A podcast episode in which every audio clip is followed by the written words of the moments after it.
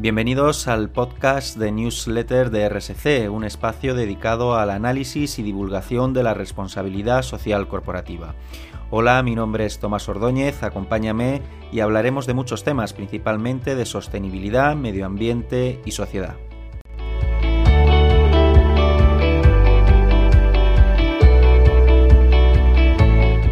Es probable que desde el último podcast que publicamos hayas leído decenas de artículos sobre el cambio de nombre de Facebook, que a partir de ahora pasará a llamarse Meta.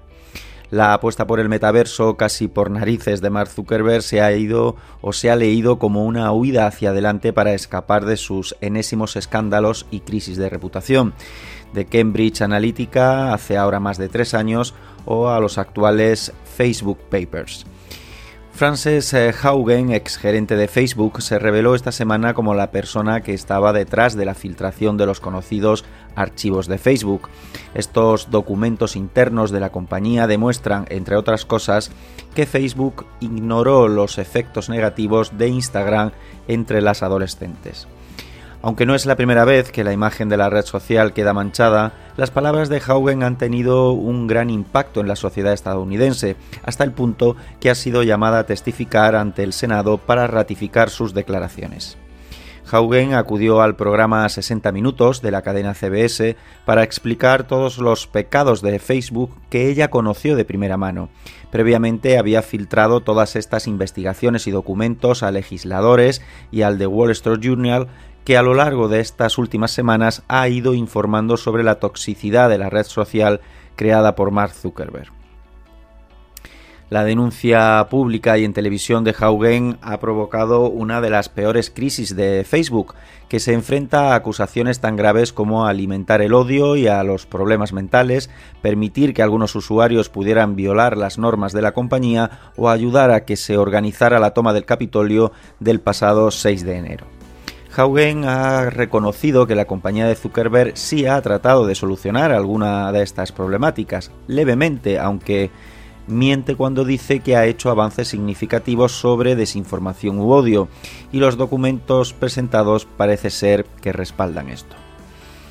Pero el cambio de Facebook a Meta también implica que Facebook Meta pivota de sus negocios más rentables ahora, las redes sociales como Facebook, Instagram y WhatsApp, y su negocio publicitario, hacia el incipiente mercado de la realidad virtual y aumentada que representa Oculus. Es un cambio industrial porque aunque Facebook sigue dando resultados económicos a prueba de cualquier escándalo, el mercado de las redes sociales para ellos parece estar estancándose. Facebook, la red social, hace mucho que dejó de captar usuarios jóvenes e Instagram, si bien vive su mejor momento, puede ser un reflejo futuro de lo que le está pasando a Facebook. El metaverso requerirá el empleo de un casco de realidad virtual que además de permitir comunicarse con los demás, también se usará para los videojuegos o para hacer ejercicio físico. Otra opción será el uso de gafas de realidad aumentada, por ejemplo, para el trabajo, ya que pueden desplegar ante los ojos del usuario un escritorio digital con la posibilidad de interactuar con modelos en 3D o mantener reuniones con otros colegas en forma de holograma. El vídeo explicativo lo hemos publicado en la newsletter de esta semana. Zuckerberg ha defendido que el metaverso será beneficioso para la sociedad, para la economía y para el medio ambiente, pero ha destacado el papel que tendrá especialmente en la economía, con el ecosistema de creación de productos, servicios y experiencias que permitirá crear. Este ecosistema mantendrá el enfoque que actualmente tiene Facebook con los creadores, ofrecerles servicios y herramientas al menor coste en comparación con otras plataformas, como ha señalado el directivo. Se acompañará con nuevas formas de propiedad.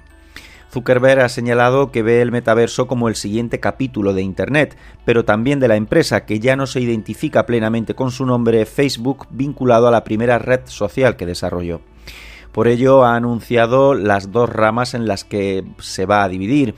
Una que englobará las aplicaciones sociales, Facebook, Instagram, WhatsApp, Messenger y otra las plataformas del futuro, Metaverso y Quest. Esto supone asimismo un cambio de identidad que se traduce en un nuevo nombre de la compañía, al que ya decíamos Meta. Desde Newsletter de RSC pensamos que aunque Facebook sigue generando resultados de récord cada vez que debe dar cuentas de sus ingresos, los datos de sus usuarios revelan que su modelo de negocio está tendiendo a la recesión. Ante esto, la apuesta por el metaverso de Zuckerberg puede ser mucho más pragmática que huir de escándalos, situarse como nuevo líder en un mercado nuevo, al igual que hizo con Facebook hace 17 años. Nuestra preocupación es si va a ser capaz, esta vez, de saber aplicar una ética necesaria, justa, más humana y acorde a nuestro tiempo a ese metaverso, o por el contrario va a dejar de lado lo ya aprendido y seguirá utilizando a sus usuarios para atraparlos a sus hábitos y a sus datos en esta nueva realidad virtual que se nos avecina y a la que esperemos alguien ponga límite. Por nuestra parte es todo. Recuerda que trataremos más temas relacionados con la RSC como cada jueves en nuestra newsletter a la que te puedes suscribir de forma gratuita en www.newsletterdrsc.com y escucharnos en tu plataforma de podcast preferida en Podcasts de RSC. Gracias y un saludo.